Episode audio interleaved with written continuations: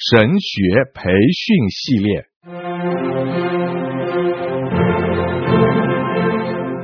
甘霖媒体资讯制作，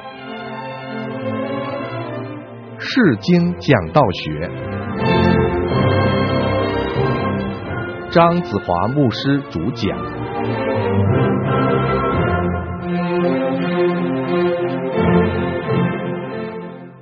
各位弟兄姐妹平安。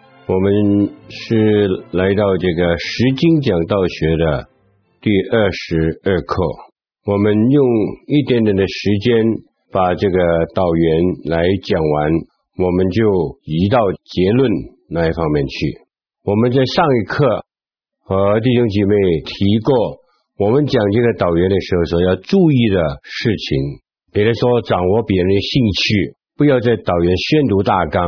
必须在完成本论以后，才去想怎么讲这个导言。不要在导言里头讲道，不要超过五分钟，最好是三分钟。导言的长短与讲道的长短绝无关系，避免这个细节的描述，非常精简就可以，不要过长。现在我们的第八方面，我们要避免来引用一些的东西是没有结论的。比如说，你讲一个故事，你说有呃一个家庭，他们的遭遇是非常非常的悲惨。他的妈妈有癌症，他的女孩这个颈部也有个癌症，他的爸爸失业，他的妹妹最近发现身体也有一个肿瘤，一家很多很多的灾难。弟兄姐妹，你晓得吗？我们就生活在一个灾难的世界，我们在灾难的世界当中，我们怎么样依靠主耶稣基督来度过这些生命的困难呢？今天的经文呢，我们就要解答这个问题。只要你这样讲这个导言呢，你讲完了以后啊，你在讲这个本论的时候，弟兄姐妹都会想，结果这个家庭怎么样呢？你这样做的话呢？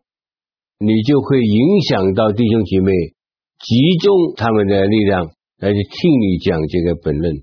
特别有些弟兄姐妹，他们是对这些的苦难有同情的话呢，还会在想：我听完了这篇道啊，我要去问这个牧师啊，我要怎么样去帮助这个家庭？他一直在想。各位同工，你还有个很主要的目的，你透过这个导言，你要介绍本体，所以你讲完这个导言以后呢，你就引起他们的思想转到这个本体里面去，来听这个本体，不需要去继续思想这个导员里面还没有解决的一些的事情。第九呢，我们不要在这个导员的时候把重担加给人，应用或是要求，千万不要在导员里面出现。这个导员就是导员，你不要把一些的重担。在导言里面来去加给别人，当你把这个重担加给别人的话呢，就会使弟兄姐妹没有办法继续不断的听你那一篇的道。我在一个夏令会里面，我就听见这个讲员，本来他需要劝勉人来信耶稣，结果他在导言里面呢讲了很长，很多的重担放在这个导言里面。最后啊，这个导员还说：“你晓得吗？加油啊！你不信耶稣啊？你知道这个油条是怎么样做的吗？把这面粉拆好以后，就把它放在一个很热的、很开的一个油锅里面去。这个油条呢，就是这样做出来的。你晓得，当我们不信耶稣的时候啊，我们将来也好像这个油条放在一个很热的一个。”油锅里面去，那个时候是非常的痛苦。只要你不要这个痛苦啊，啊，你要好好的听下边边道。我感觉这个导员是很差劲的，因为呢，你还没有把这个道，没有把这个福音传给别人以前，你已经把他吓死了。所以我们千万不要做这个东西，不要在导员的时候把重担加给人，应用或是要求。不要在导言里面出现。第十，在讲道学里面呢，我们有的时候我们会讲到双重的导言。双重的导言呢，有两个可能的范围。第一呢，就是假如我们有个系列的讲道，有的时候呢，我们就会用到这个双重的导言。我举个很简单的比方，当我讲这个腓立比书的时候啊，我是有十六篇的讲道讲腓立比书。第一篇道讲的时候，就是导言讲这个本论。当你讲第二篇道的时候呢，你读的经，你要讲那一篇道的导言。但是你讲了那一篇道的导言以后呢，你是应当用很短的时间来把上一篇道的内容很简单的几句话把它讲完，使弟兄姐妹在听到的时候能够有连贯性。这个是在第一个情形之下，我们可能有这个双重的导言，特别讲系列的时候也不能够避免。另外一方面呢，就是。我们讲一些有历史背景的经文，当我们讲完了一个导言的时候，我们就需要告诉大家一些历史的背景，特别是讲这个诗篇。当你讲诗篇的时候，有一些的诗篇它是有这个历史的背景，假如你不讲这个历史的背景，你很难使人能够明白到这一篇的诗篇实在的意义。是在哪里？所以有的时候，这个历史的背景，当你讲完这个导言了以后，你就会说，在我还没有进到这个本论以前，我需要很简单的把这段经文的一些的背景来告诉大家。完了以后，你进到本论里面去，这个就是双重的导言。最后呢，由这个导言到本论。一定要会众明白要学的功课。换句话来说，你在这个导言里面，你必须要介绍这个的时代的焦点，而且呢，你已经为下面这个本论来去安排好。弟兄姐妹，从你的导言里面已经晓得，在这篇道里面，他有什么的功课要去学的。举个很简单的比方，比如说希伯来书十二章一到二节，当我们讲完了这个导言以后呢，大概弟兄姐妹会晓得哦，我今天要去学习一个很重要的功课，就是要我知道基督徒的生命是一场重要的赛跑。现在呢，我就是从这段的经文里面来去学怎么样做这个赛跑。所以呢，在这个导言到本论，我们必须要让弟兄姐妹能够明白要学的功课是什么。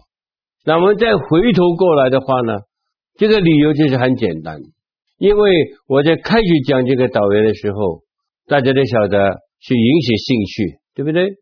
介绍本体，但是呢，我们是以时代的焦点来去介绍这个本体，这个就是。这篇道弟兄姐妹要学的功课，我们什么都安排好，在导言里面的安排好的时候，当你进到本论里面去的时候呢，你就发现到你这个讲道呢，就是非常非常不同的。各位同工，在我结束这个导员的时候，我只是很衷心的跟大家讲一两句话。这个导员在一篇的讲道里面。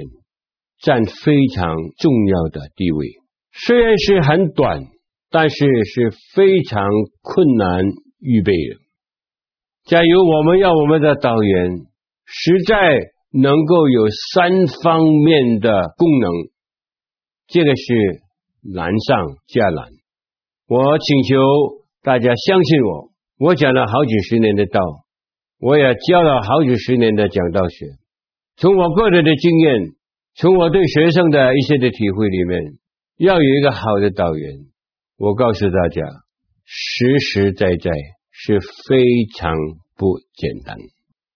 我们求主帮助我们，让我们一方面能够收集我们的材料，我们所读到的、所看到的、所体会到的，弟兄姐妹，你要把它写下来，这样对我们将来有材料去用这个导员。的的确确会有很大的帮助。好，我们现在就是来到另外的一端，就是这个结论，非常重要的，因为我们在整篇的讲道里面，你最后对弟兄姐妹讲什么，来结束你这个讲道，弟兄姐妹，这个就是结论。在这里呢，有好几方面，我要请大家特别注意的。第一方面，你在这个结论里面呢。你必须要有一些非常特别的应用，就是在你讲到的一点本论的时候，这个应用有一点的不同。当你结论的时候呢，你一定要把更重要的、很特别的应用放在这个结论的里面去，这个就是结论的目的。其实结论就是你要弟兄姐妹在这篇道里面拿到一个非常重要的生命的应用。我举个比方，这些经文大家都晓得。我们再回到这个马可第五章，我们不是讲过这个导员吗？这个导员就是讲到教会有不同的资源。但是在拆船的工作上还是非常的落后，就是因为我们对我们的主耶稣基督不十分的了解。假如我们在这个拆船的工作上，我们向前进，除了我们这些丰厚的资源，但是另外有个资源，我们必须要加强的，就是我们对耶稣基督能够有充分的了解。你讲完了这个，记到本论里以后，你就你不是讲了四点吗？对不对？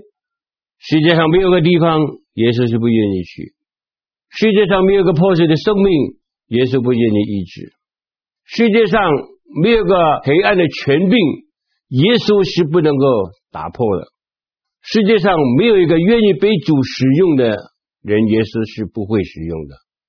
你讲完了以后，弟兄姐妹，我们现在是来到我们讲到的最后，我在这里。我想问大家一个非常重要的问题：你从今天的讲道里面，你对耶稣基督的了解，特别是在这个超越文化的差传的工作上的了解，你是不是愿意接受，来去这样去了解耶稣？你晓得吗？今天在世界上有很多的地方，我们是不愿意去的，但是耶稣愿意去。你晓得吗？我们今天在教会里面，在教会范围的附近，在世界不同的地方，有多少生命孤单、生命可怜的人，但是没有得到我们教会和基督徒的同情医治。弟兄姐妹，你晓得吗？今天我们常常在那里辩论，传福音是很困难。因为世界都是给黑暗的权柄来掌握了，我们好像是没有办法来去胜过这些黑暗的权柄，是吗？你是这样了解耶稣吗？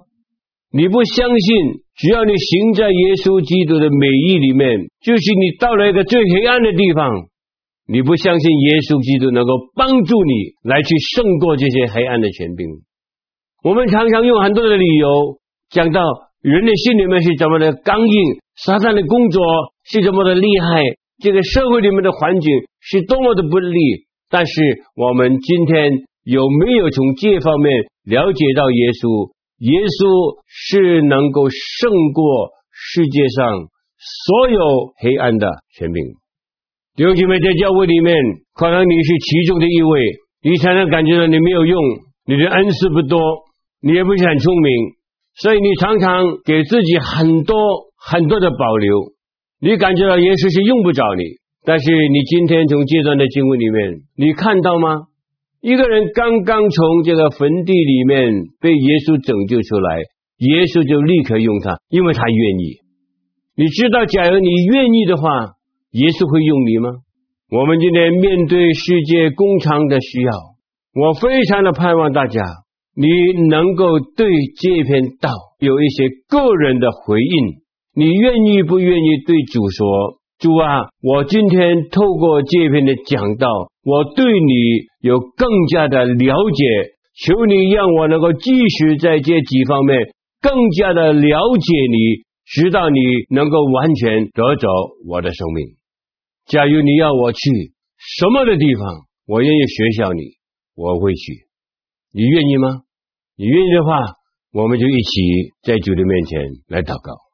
这个呢，就是在这篇道里面呢，你会给弟兄姐妹有个非常特别的应用，非常特别的应用。那我们在这个结论的时候呢，我们就是要给弟兄姐妹一个很特别的应用，让他们在上帝的面前能够有一个的觉知，能够改变他们的生命。你拿这个老底嘉的教会，你讲到最后，我们现在是来到结论的时候，弟兄姐妹，我们从今天这段的经文里面，你又发现到耶稣基督没有特别去处理这个教会里面一些很特别的问题吗？他只是责备他们，但是他没有去特别的处理这些他们教会里面种种的问题，他只是做了一的工作，他是敲门，敲门主要的原因。就是他看到这个教会最主要的一个失落，并不是那些问题本身的表现，乃是在他们的生命里面，他们缺少了一样的东西，就是他们缺少了把他们的生命的主权交给主。假如能够这样做的话，耶稣相信这个老底家的教会所面对一切的困难都自然会得到解决。所以耶稣在这段的经文里面。他只是注重一个问题，他敲门只需要成就一件事情，就是当他进到你的生命里面去的时候，他要你把最主要的位置来让给他，让他能够成为你生命的主人。他要去改变你的生命，他去美化你的生命，这些都是耶稣基督会做的。弟兄姐妹，我想请问大家，有多少的弟兄姐妹？还是在不同的一些的问题里面来挣扎。你说：“哎呀，我没有好好的读经，哎呀，我没有好好的祷告，哎呀，我在一些的试探当中，我好像是没有办法来支撑过。”你有很多这些挣扎在你的生命里面，但是你晓得问题在哪里吗？这个问题就是最基本。耶稣今天要敲你的门，他要你开门给他，他要进到你生命里面去。他要坐在这个宝座上，他要你把生命的主权交给他，把这个钥匙交给他，把家里面所有房间的钥匙都交给他。他要进到那里去？要改变什么？你愿意给他改变？只要你这样做一个决定，把你生命的权柄完全交给主的话，可能你以后你就会停止所有在生命里面的挣扎。那我不晓得你今天生命的光景是怎么样。假如你过去你没有好好把生命的主权交给耶稣的话，我今天盼望你从这篇道里面，你能够俯伏在主的面前，你对主说：“主啊，我把生命的主权交给你，我把我家里面大门的钥匙交给你。”我把我家里面所有的房间的钥匙交给你，我把我所有房间里面的抽屉的钥匙都交给你，你可以去看所有一切的东西。只要你只要这样做，我相信耶稣能够美化你的生命。这个是个很特别的应用，所以我们每一次讲到呢，我们必须要来到这个结论里面的时候呢。我们一定要有一个非常重要的结论。我在开始讲的时候，我不是提醒过大家吗？我们每一次讲到的时候，在我的思想里面，在我的祷告里面，我盼望这次的讲到，我能够把一个什么的功课来给弟兄姐妹带回家，反复的思想，让他们能够做一个的决定。使他们的生命改变，你听到吗？是一个，不是两个，是一个。这个呢，就是在结论里面一个最主要的应用，最主要的结论。所以结论第一就是讲到这个结论的目的，这个的目的就是要我们怎么样来去把一个非常重要的应用，让弟兄姐妹能够带回家。现在我们看第二方面，我们做结论的时候呢，我们可能也有不同的题材。你也可以用一个故事来做一个结论，以后再加上特别的应用。你也可以用一些字眼来讲，再加上最后的结论，跟讲这个导言是差不多的。有的时候呢，导员所用的材料，你可以在这个结论来用。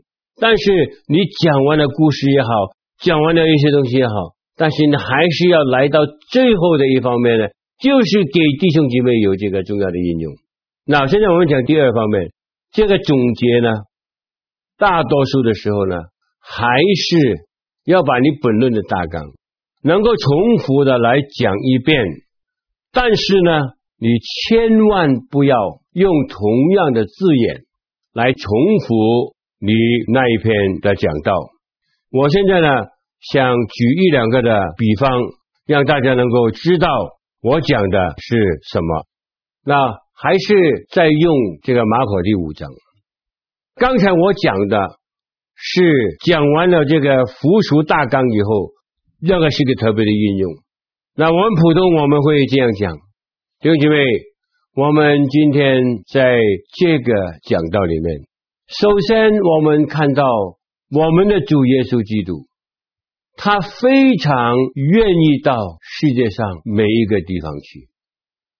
这个不是我们这个大纲的字眼，但是是有同样的意思。你不能够再用这个大纲同样的字眼，因为我们大纲的。字眼是世界上没有个地方，耶稣是不愿意去。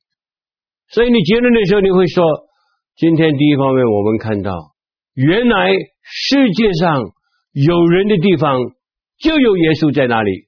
那这个是一样的，但是呢，你附属大纲的时候，你是用不同的资源。那第二呢，我们从这段的经文里面，我们就看见。耶稣所要到的地方，都是那些生命破碎、可怜的人所居住的地方。人不要去的地方，耶稣要去，因为耶稣要去可怜一些生命破碎。另外一方面，我们在这段的经文里面，我们所看到的，耶稣的能力是多么的伟大。什么都不能够胜过他，他的权柄是最大的。我们在这段经文里面，我们也看过。最后，我们在这段经文里面，我们也看过，耶稣需要用一些不是常常有才干，耶稣不是单单只用才干的，只用学问的人，他要给耶稣基督来使用，最主要的条件是他心里面愿意给主来使用。那四点你重复了，但是你用不同的字眼。当你讲完了这些以后，你又再来到这个特别的应用，假如我们在这方面来去了解耶稣的话，弟兄姐妹，我们今天就要做出一个非常重要生命的决定，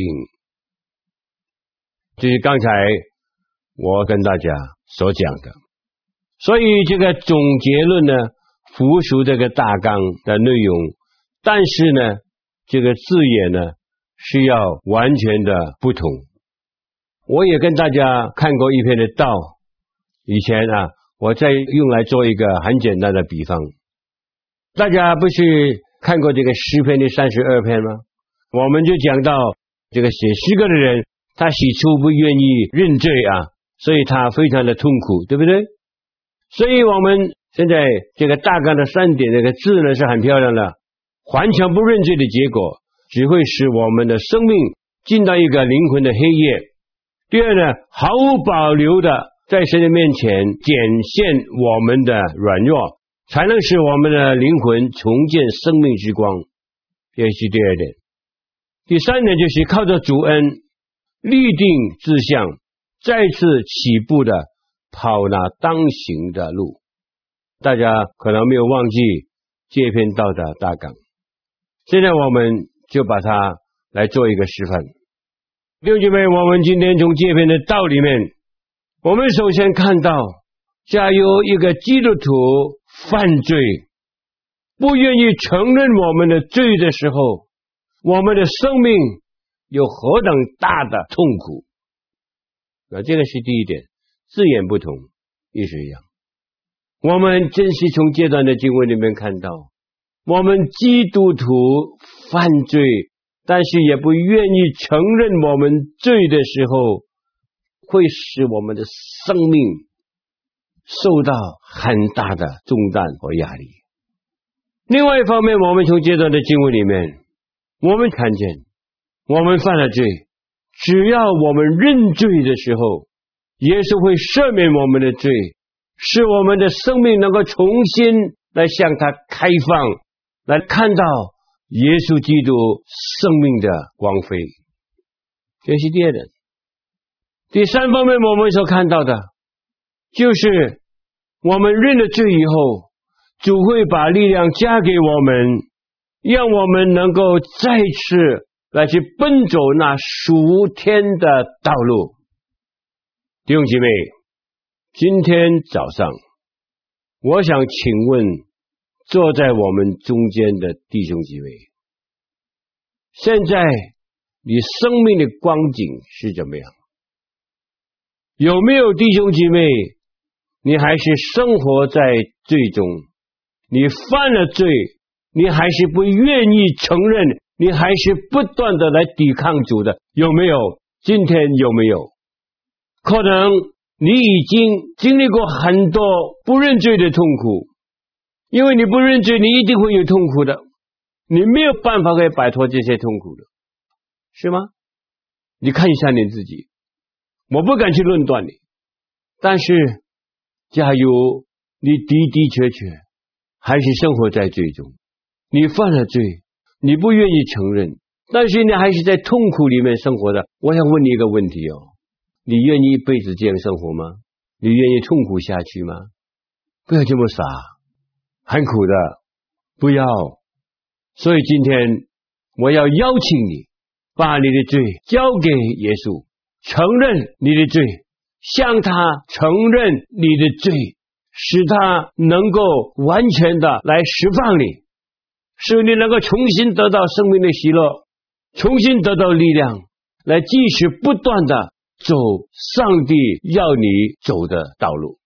所以今天你需要做一个非常重要的决定，这个决定是什么？你还是留在不认罪的生命里面呢，还是？